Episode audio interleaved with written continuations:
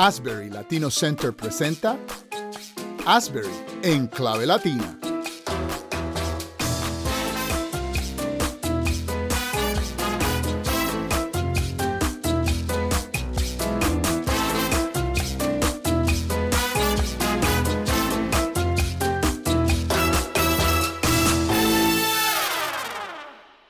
Gracias y paz a todos los que aman al Señor Jesús. Te habla tu hermano y amigo Dani Román y este es tu programa Asbury en clave latina.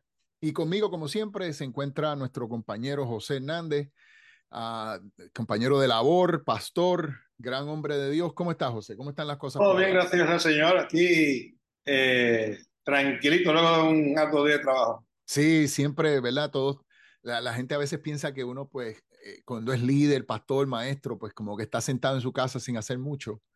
Ah, y luego pues viene, ah, voy a grabar algo. No, no, nosotros estamos trabajando desde temprano y, y en diferentes labores, en diferentes cosas y pues parte de nuestra misión, parte de nuestro trabajo es, es preparar estos programas para ayudar a la iglesia a crecer. Así. Pero ciertamente no es lo único que hacemos eh, y, y, ciertamente nos, nos ocupa mucho espacio eh, eh, o sea, tenemos otras cosas que también ocupan espacio en nuestras vidas, pero bueno, ¿y cómo sigue Puerto Rico? Pues este, la temperatura está magnífica, así que en ese sentido, extraordinario. Aquí en Orlando ha enfriado un poco en los últimos días, fue como un, un cantacito así de frío que nos llegó de sorpresa. Yo estoy sorprendido que aquí todavía el calor no ha entrado. Sí, no. Eh, temperatura de primavera y si Puerto Rico fuera así todo el año, pues sería una maravilla. Porque cuando llega junio y julio, la historia sí. cambia, se convierte en el infierno ardiente. Estamos aquí más o menos igual, eh, de que ahora está fresquecito en los setenta y pico, casi ochenta, pero no llegando a los ochenta. Entonces de noche, te, te, cuando te levantas por la mañana, pues está en, en los cincuenta. Por ahora, ¿no? Ya cambiará. Ya me imagino que para ya la semana que viene estamos en otro mundo. Casi vamos a ver cómo nos va. Eh, pero, pero así es la vida y así es el, el, el, clima que Dios creó, ¿no? La, la, como Dios creó las cosas y, y, las disfrutamos como Dios las creó y pues estos momentos de, de, de, refrigerio climático lo disfrutamos y cuando viene el calor pues es parte de la vida. Eso así. Eh, mira, José, la semana pasada comenzamos hablando sobre cómo leemos la Biblia y comenzamos con la idea de que la Biblia es palabra de Dios, inspirada por Dios. Me gustaría recordarle a los hermanos que segunda de Timoteo, capítulo 3, 15 al 17 dice, desde la niñez, este es Pablo escribiéndole a Timoteo, desde la niñez se te ha enseñado las sagradas escrituras, las cuales te han dado la sabiduría para recibir la salvación que viene por confiar en Cristo Jesús. Toda la escritura es inspirada por Dios y es útil para enseñarnos lo que es verdad y para hacernos ver lo que está mal en nuestra vida. Nos corrige cuando estamos equivocados y nos enseña a hacer lo correcto. Dios la usa para preparar y capacitar a su pueblo para que haga toda buena obra. Y, es interesante porque todos, yo creo que todos estamos de acuerdo que la Biblia es central a la vida del creyente. La Biblia es central a la vida del, de la iglesia. Eh, o sea, la Biblia es la, como, como se dice técnicamente, la regla de fe y práctica de todo creyente, ¿no? O sea, de, de, aquí que nace nuestra fe y práctica, aquí nace lo que creemos, nuestras doctrinas y la práctica, que lo, lo que vivimos, ¿no? Lo que practicamos. Pero ciertamente eh, también es eh, nuestra inspiración para servir a Dios, ¿no? O sea, como dice, como dice Pablo aquí a Timoteo, Dios la usa, usa la Biblia, las escrituras para preparar y capacitar a su pueblo, para que haga toda buena obra. O sea que eh, la Biblia es central. La pregunta, la pregunta es cómo leemos la Biblia, porque ciertamente tenemos que entender que la Biblia es central para nuestra fe, que la Biblia es inspirada por Dios, pero ¿qué significa que es inspirada por Dios? ¿Qué significa que nosotros nos regimos por ella? Uh, porque ciertamente tenemos que estar conscientes de que hay, eh, tenemos que leer la Biblia correctamente para sacar escrituras, eh, para sacar enseñanzas, doctrinas apropiadas. Una de las cosas que a veces nos da jocoso, el famoso chiste, ¿no? De que una persona abre la Biblia y dice, Señor, háblame, abre la Biblia y dice, Judas se, se fue y se ahorcó. Entonces luego dice, no, no, está bien, Señor, pero no, eh, háblame de verdad. Entonces vuelve a abrir la Biblia y dice, ves tú ya lo mismo. Entonces, ¿no? es un, yo creo que un chiste famosísimo y viejísimo, como dicen por ahí. Y después abre por tercera vez dice lo que va a hacer a lo pronto. sí, exacto. Entonces, eh, eh, entonces, ciertamente esa no es la manera de leer la Biblia. Eh, la Biblia la debemos leer con conciencia, con, con premeditación, en el sentido de que nos vamos a, a, tomar conscientemente el acto de leer la Biblia para aprender de lo que Dios está diciendo. Y por eso tenemos que ser conscientes de cómo lo hacemos. Y, eso se llama la hermenéutica, ¿no? La, las reglas que utilizamos, que son reglas, arte y ciencia, en el sentido de que pues hay unas reglas, pero también cómo se aplica esa, esa regla, pues es un arte. Entonces, la hermenéutica es la, el arte y la ciencia de cómo interpretamos la Biblia. Y la hermenéutica no hay, hay hermenéutica bíblica y hay hermenéuticas de otras cosas, ¿no? Otras, cómo interpretamos el arte, cómo interpretamos la literatura, ¿verdad? Eh, eh, por ejemplo, cómo interpretamos el Quijote, eh, cómo interpretamos la ciencia, ¿verdad? Cada cosa tiene su hermenéutica. La hermenéutica bíblica, pues ciertamente tiene unas reglas que nos ayudan a entender la Biblia y interpretar la Biblia. No simplemente podemos leer la Biblia al papagayo, una expresión puertorriqueña para aquellos que no la conozcan, quiere decir así como que ah, repetitivo, sin pensar lo que estamos leyendo. Y también tenemos que estar conscientes que no la podemos leer literalmente, ¿no? De manera literal, pero no, no literalmente, ¿no? Y hay una, una diferencia. Y eso es lo que vamos a hablar. Que la regla Yo creo que, al final del día eh, el balance es lo que cuenta en el proceso hermenéutico. Ajá. Hay veces que tenemos personas que son de la escuela, particularmente en el mundo de la academia, vemos mucho esto, ¿no? que existe esa hermenéutica, yo le llamo hermenéutica de sospecha. Sí, sí, sí, sí. sospechan de todo y le buscan 50 patas al gato. Sí, no, no siete, no siete, porque usualmente siete patas al gato, pero esta gente le busca 50 patas al gato. Ajá. Y, lo interesante de esto es que este, hay textos bíblicos que son oscuros, hay textos bíblicos que son, yo diría, parte de, de un área gris en la escritura. Eh, pero en realidad, cuando miramos las escrituras, yo diría que el 95, 98%, si nosotros eh, tenemos la combinación de primeramente estar preparados espiritualmente a escuchar la voz de Dios a través de las escrituras y con estas herramientas hermenéuticas podemos entonces discernir qué es lo que el Señor nos quiere hablar a nosotros a través de las escrituras. Amén. Y ciertamente eh, entender que, que hay reglas, ¿no? Que, que tenemos que estar conscientes de esas reglas y que pues la Biblia tiene eh, eh, objetos literarios como metáforas, símiles uh, y demás, que, que, tenemos que estar conscientes de esas, de, esa, de esas cosas y cómo operan. Y eso nos ayuda a la hermenéutica, ¿no? Para que estemos conscientes de que lo estamos haciendo con la mejor manera posible. A ver, José, cuéntame. No, yo, creo que, el, que, el, texto bíblico al final del día es lo que determina los límites para esa interpretación. Entonces, hay veces que estamos tratando de, de buscar significados inventados en el aire, detrás del Cuando nosotros lo que tenemos que hacer es buscar alrededor qué es lo que hay, este, lo que llamamos el contexto, ¿no? Si tú estás leyendo un texto, un pasaje bíblico y lees el verso 14, pues yo te recomendaría que leyeras primero los primeros 13 versos y los subsecuentes versos.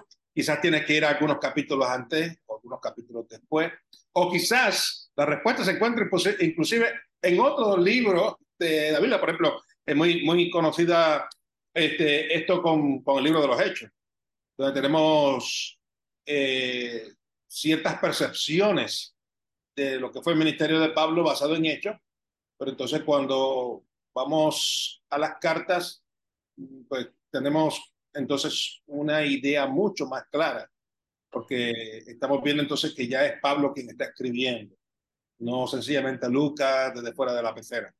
Entonces eso nos, ayuda muchísimo, ese contexto de poder nosotros tener este, ese entendimiento bíblico. Sí, ciertamente yo creo que una de las cosas que yo aprendí temprano en este proceso hermenéutica es que yo un versículo está dentro de un capítulo, que está dentro de un libro, que está dentro de un testamento, refiriéndome al Nuevo y al Antiguo Testamento, que está dentro de una Biblia, ¿no? Que está dentro de los, de los 66 libros. O sea, que no podemos simplemente sacar un texto, ¿verdad? Eh, de la Biblia y utilizar eh, ese texto, un solo texto, para crear una doctrina bíblica, supuestamente, cuando ah, es posible que lo estemos sacando fuera de su contexto. Entonces tenemos que leer en el contexto en que está la Biblia Y al fin y al cabo, la Biblia interpreta la Biblia en el sentido de que hay partes de la Biblia, como el Antiguo Testamento, que le da claridad al Nuevo Testamento y que el Nuevo Testamento nos ayuda a entender el Antiguo Testamento. Y pues eso es leer en contexto, ¿no? Que buscamos y, y, nos, nos, enfocamos en el contexto. Pero eh, tú me habías mencionado que tú tenías una regla, yo creo que ya estamos ya empezamos a hablar de las reglas, pero dime... y yo empezamos a hablar de las reglas, pero pues tampoco estas reglas yo las tengo en un orden específico, sino más bien este, que nos dé una idea básica eh, de este proceso. Yo creo que es bien importante que, que todo proceso hermenéutico tiene como fin, cuando hablamos de hermenéutica bíblica, ¿no? De que el lector de la Biblia pueda no solamente leer la Biblia, porque de leerla todos la leemos. El problema es que la mayoría de la gente se limita a leer los salmos. Este, y, algunos que otros textos que encontremos en los evangelios y eso, porque pues eh, nos gusta y no, no, no queremos pasar el trabajo de investigar.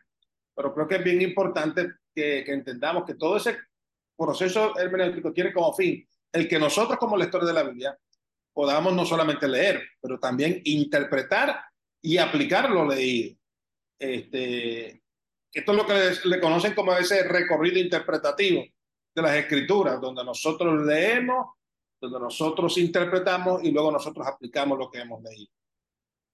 Ciertamente es importante que entendamos que, que no leemos en un vacío, ¿no? O sea, no leemos, eh, eh, como tú dices, eh, hay, hay, que estar consciente de cómo se está leyendo y cómo interpretamos y cómo leemos. Pero cuéntame, ¿qué otras reglas tú ves? lo, lo, lo, lo, que me llama la atención a mí también es el, hecho de que, en el sentido de la conexión que existe entre lo que es la, la, la, homilética y la hermenéutica, es que la misma forma que en tus clases de predicación tú pones a tus estudiantes a, a que lean el texto en diversas versiones de las escrituras, es un ejercicio que es sumamente importante en el proceso hermenéutico porque nos va a enriquecer nuestro entendimiento del texto, eh, ya que viene en diferentes maneras de poderlo hablar, porque quizás alguno, alguno de estas versiones de las escrituras es un español de los años eh, 60, 70, 80, otras personas ya están del siglo XXI, como a la misma vez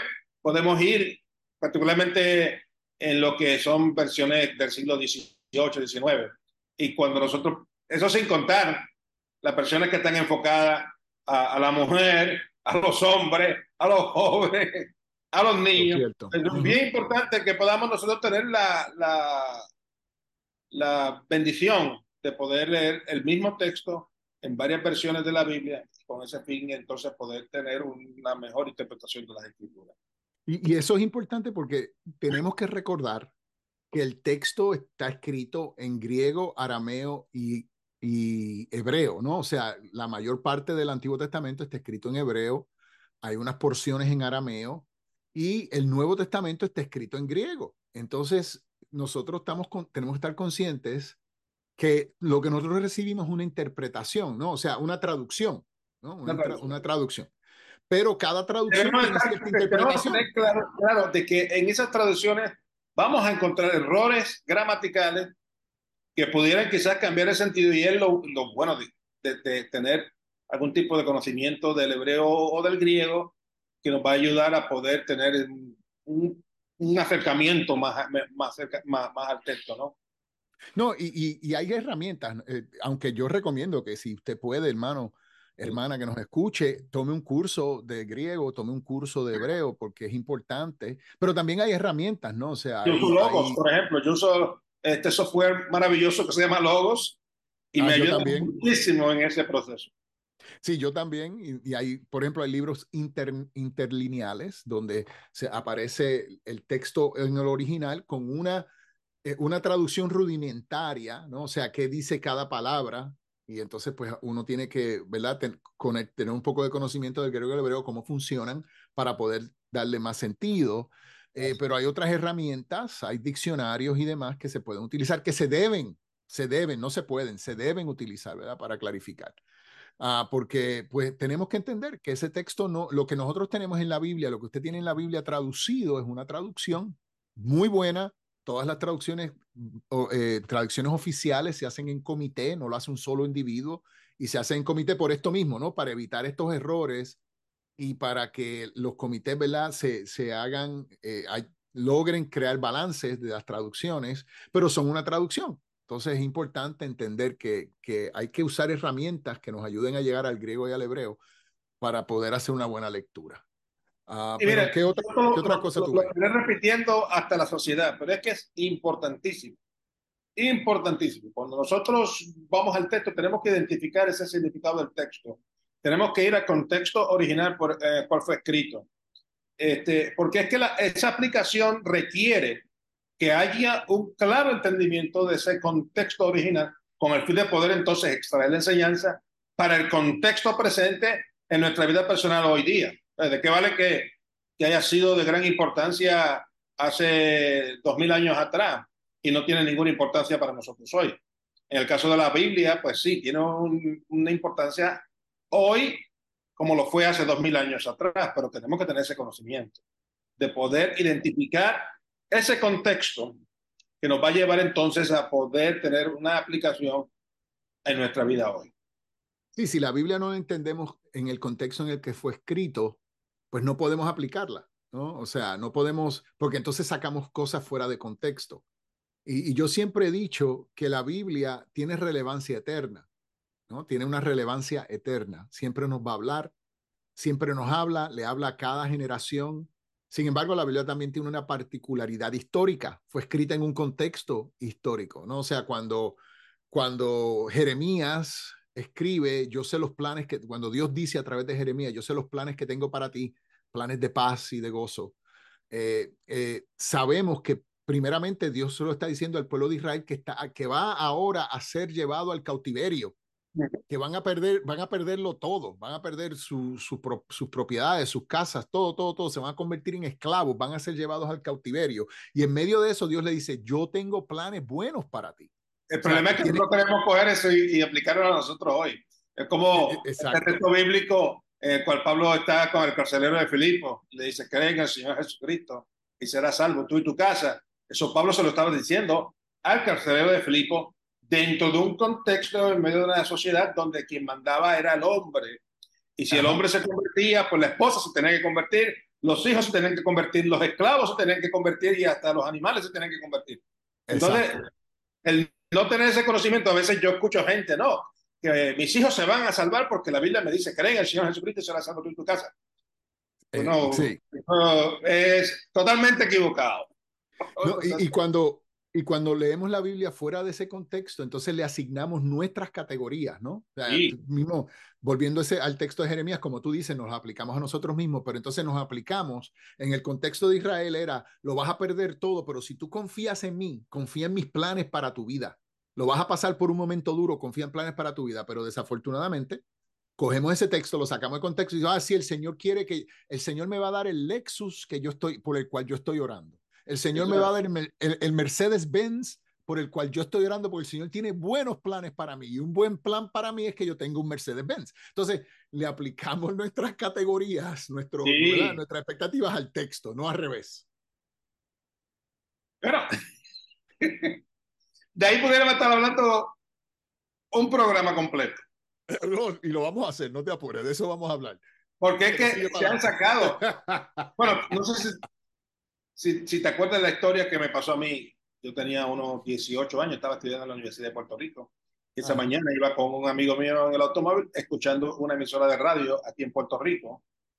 Eh, y mientras escuchaba esa emisora de radio, el predicador dijo, después de un estudio exhaustivo en las escrituras, yo he llegado a la conclusión de que el apóstol Pablo era viudo, porque no se vuelve a dar esposa Sila de, de la cárcel de Filipo.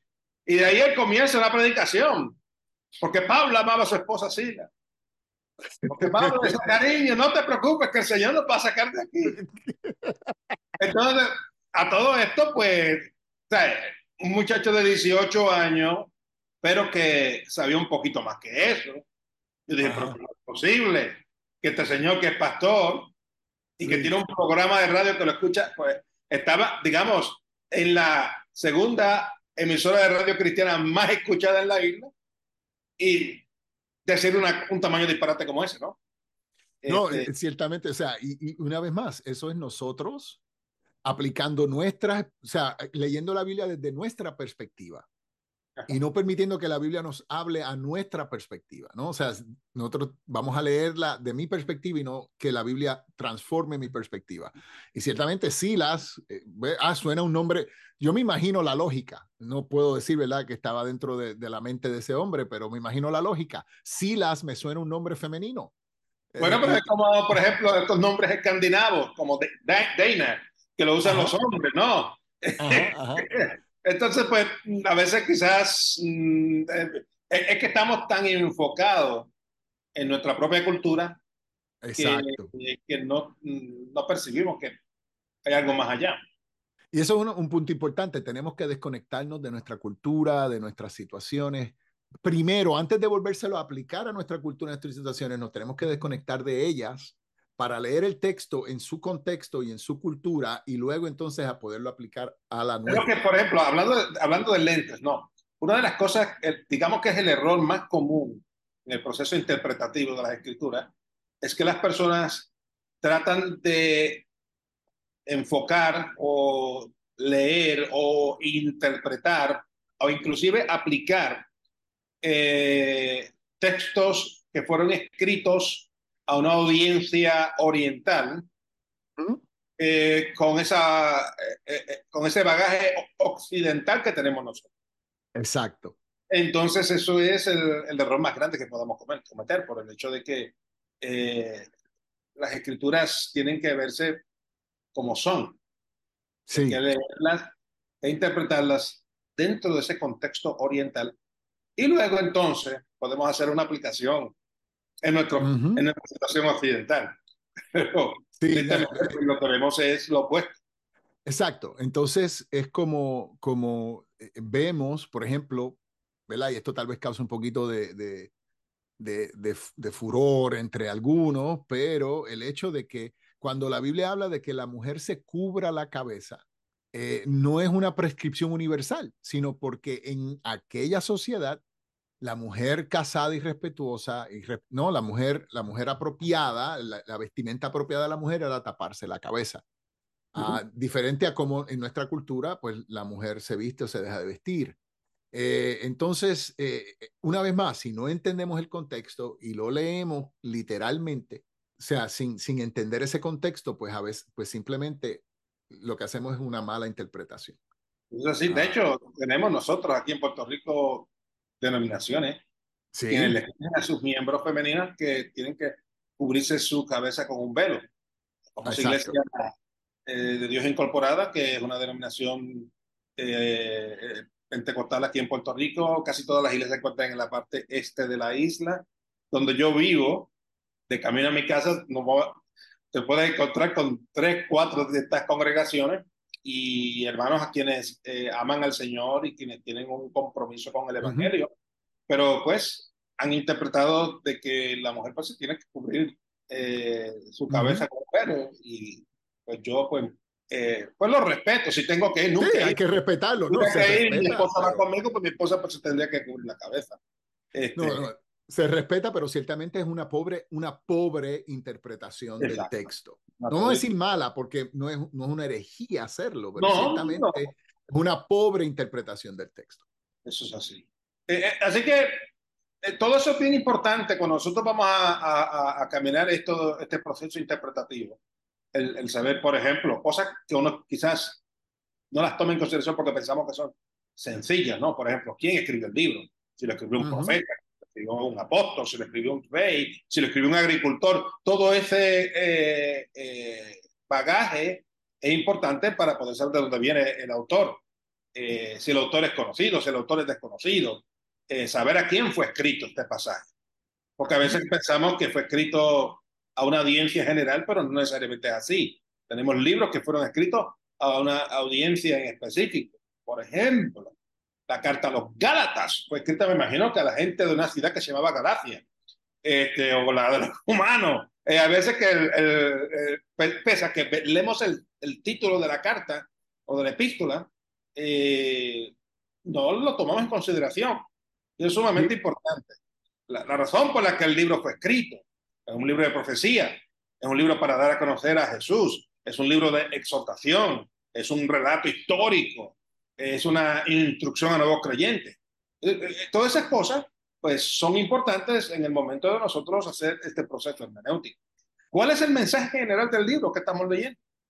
yo creo que eso es bien importante, que cuando nosotros vamos a sentarnos a hacer hermenéutica, tenemos que sentarnos no solamente con, con nuestra Biblia, pero debemos de tener con nosotros otras herramientas, debemos tener este, diccionarios bíblicos, eh, comentarios bíblicos, eh, debemos de tener, por supuesto, una libreta y un lápiz para tomar notas de todo eso. Este, y creo que teniendo todo eso en consideración nos va a ayudar a ser mejores intérpretes de la escritura. día hay, hay muchos, eh, muchas herramientas, aparte de los libros tradicionalmente, ¿no? O sea, libros eh, concordancias, diccionarios y todo ese tipo de cosas. Hay herramientas, como estabas mencionando logos, yo también uso logos. Esto no es un comercial para logos, pero ciertamente es una herramienta que tiene una serie de, que es una herramienta que tiene muchas herramientas, no es como una caja de herramientas que tiene muchas herramientas que se pueden utilizar. Ah, y tú mencionaste lápiz y papel, yo también soy de lápiz y papel, pero usted puede usar su computadora para tomar notas, usar un programa de computación como Logos, eh, que lo ayude, ¿verdad? A hacer estos, estos tipos de estudios. Uh, pero lo importante es que lo haga, ¿no? O sea, lo importante es que hagas el estudio, que, que busque. O sea, como tú estabas mencionando, cuando yo leo un comentarista, pues eh, es, ese comentarista me da una información que va a ser importante, ¿no? O sea, por ejemplo, cómo yo interpreto un salmo eh, es bien diferente a cómo yo interpreto un, una epístola de Pablo. Como yo interpreto los evangelios es diferente a cómo yo interpreto la literatura profética, el libro de Isaías o el libro de Jeremías. Eh, o sea, tenemos que estar conscientes de esas diferencias y necesitamos las herramientas que nos ayuden a, discernir esas cosas si no tenemos la educación, que por cierto, si no tiene educación, hermano, edúquese, ¿no? O sea, Asbury, por ejemplo, nosotros, ¿verdad? Ambos, ambos estamos conectados con el Seminario Teológico Asbury, el Asbury, el Centro Latino de Asbury. Nosotros tenemos programas que lo ayudan a estudiar y a prepararse eh, para que lo pueda hacer más efectivamente, pero necesita herramientas, sea estudio o sea programa de computación o sea libros, necesita herramientas. Es que el no tener las herramientas nos lleva al riesgo de inventar un significado del texto. Eso es un peligro porque el inventar ese significado nos puede llevar hasta una falsa doctrina. Exacto. Entonces, eh, este, eh, es nuestra responsabilidad el indagar, el descubrir el, el contexto sociocultural, el contexto histórico del momento en el que el pasaje fue escrito, para entonces nosotros tener una mejor y una clara aplicación. Así que siempre que vamos a nosotros interpretar un texto bíblico, debemos de indagar acerca de la cultura, del tiempo, de la situación eh, y, de otros posibles elementos importantes. Obviamente es crucial que, que sepamos que, que, es más allá de nosotros, ¿no? O sea, no está dentro de mí yo, mi interpretación, sino cómo yo colecto esta información, recojo esta información que me va a ayudar a formular una interpretación saludable. O sea, que no es simplemente yo leyéndolo e interpretando, ah, esto a mí me dice esto. No, esto a mí me dice esto por este contexto y por esta situación y porque por el idioma y demás. O sea, no podemos, tenemos que tomar en serio la lectura de la Biblia y, y tenemos que tomarla en serio espiritualmente, devocionalmente, o sea, eh, nos alimenta ciertamente, pero es cuando tomamos esa lectura en serio que crecemos como discípulos. Y, y te voy a dar un ejemplo. Hay denominaciones o congregaciones o personas quienes creen y lo defienden a capa y espada que la mujer eh, no debe de ser parte del ministerio de la iglesia. Exacto. Eh, y un ejemplo de esto lo podemos ver primero en Timoteo capítulo 2, versos 11 al 14, pero las personas tristemente no hacen este ejercicio de, de, de, preguntarse, ¿qué quiere decir Pablo con que la mujer debe de callar en la congregación? ¿Por qué? ¿Cuál, cuál fue el contexto en el uh -huh. cual Pablo dice estas palabras? Uh -huh. Porque si por un lado Pablo en otros textos bíblicos incluye a la mujer en el ministerio. Exacto, alaba, alaba diaconisas, eh, alaba... Le, le da un gran saludo a la apóstol Junias. Exacto, exacto, entonces, exacto. Entonces, vemos nosotros que, que sencillamente hemos perdido la oportunidad de saber en qué contexto, y particularmente en este contexto, yo le puedo decir desde ya que en aquella época había eh, una situación en la cual los hombres eran un poco más educados que las mujeres, y que la mujer no entendía lo que estaba hablando el pastor y debido a eso las mujeres en medio de la predicación le preguntaban al marido qué quería decir el predicador, por lo cual Pablo le dice, no, cállense aquí y cuando lleguen a su casa le pregunten a su marido.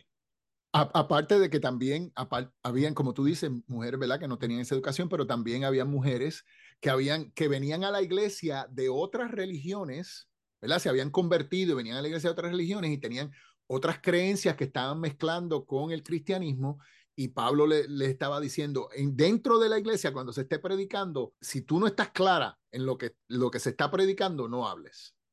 Ah, no, o sea, sí, y eso le pasa aún a creyentes hoy en día que vienen de otras religiones, vienen de otras creencias y llegan a la iglesia y, llegan con cosas preconcebidas y, entonces cuando abren la boca dice, oh, qué clase de, qué clase de, de, de, de disparate, una expresión puertorriqueña, ¿verdad? Para decir qué clase de error está diciendo esta persona, cuando lo que pasa es que viene de otra tradición, otra religión, otro, otro grupo que no es cristiano o que, o sea, por ejemplo, que viene de, los testigos de Jehová, que no son cristianos, uh, que transverjan la Biblia, que la cambian y llegan a la iglesia, ahora se han convertido, ahora están en la iglesia, pero todavía tienen, como tú dices, la palabra bagaje, ¿no? Traen, traen una, unas maletas de cosas llenas que no son bíblicas y que pues necesitan ir poco a poco desaprendiendo. Entonces, mientras tú te dices eso, quédate callado. Es, es crítico, particularmente cuando hablamos de este texto, por el hecho de que, eh, mira, tú acabas de mencionar de que habían un bagaje de, de, de religiones, y particularmente en medio de el gnosticismo que estaba comenzando ya a entrar, porque siempre hablamos del gnosticismo en la época de los padres de la iglesia, pero no, es que el gnosticismo ya estaba desde que comenzó la iglesia del libro de los hechos. Entonces, ante todo ese, eh, eh, ese total desconocimiento teológico y, y, la posibilidad de que algunas de estas mujeres hubieran quedado presas a estas enseñanzas gnósticas, pues había que pasar por un proceso, digamos, de desaprender lo falso y de reaprender lo correcto. Y otro detalle bien importante es que cuando vamos nosotros al original, la palabra silencio en, en este contexto es la palabra Jesusia, que significa inmovilidad temporal. Es decir, el silencio que demanda Pablo es uno temporal hasta que ellas pudieran aprender correctamente la gente. Mira, eh, José, el tiempo se nos acabó. Esto estaba, estaba una conversación estaba muy buena. Me, se me pasó que el tiempo se nos, está, se nos acaba de acabar. Eh, pero podemos seguir la conversación. Es más, vamos a seguir la conversación la semana que viene porque yo creo que todavía tenemos varias cosas que podemos discutir sobre la interpretación bíblica. Y, y, sabes que yo creo que necesitamos tomar, porque hemos levantado unos, unos, unos pensamientos que yo creo que tal vez algunos hermanos reaccionen y no entiendan qué estamos tratando de decir. Yo creo que necesitamos hacer un programa en, en el futuro sobre la teología de la prosperidad, que es, es, muy, muy problemática. Yo me voy a atrever a decir que es herejía, pero eh, de eso hablaremos en ese programa. También, y, también, y también el lugar de la mujer en la iglesia, en el ministerio, uh, que, que, que, también es otro asunto de importancia y que yo creo que se ha mal interpretado. Pero nuestro tiempo se acabó. José, gracias por haber estado conmigo hoy. Eh, y compartido lo que compartiste. Eh, amados hermanos, gracias por haberse sintonizado. Este es su programa Asbury en Clave Latina. Recuerde de eh, suscribirse a nuestro podcast y a darnos una evaluación para que nos puedan encontrar otras personas. Y cuéntale, dile a otra persona que, que estás escuchando nuestro podcast y que lo pueden accesar como tú lo estás accesando. Bueno, Dios los bendiga y nos vemos la semana que viene. Asbury en Clave Latina es producido por el Asbury Latino Center de Asbury Theological Seminary. Si quiere localizarnos, puede llamarnos al 407-482-7500 o en la página de web asbury.to forward slash latino. Todos los derechos son reservados.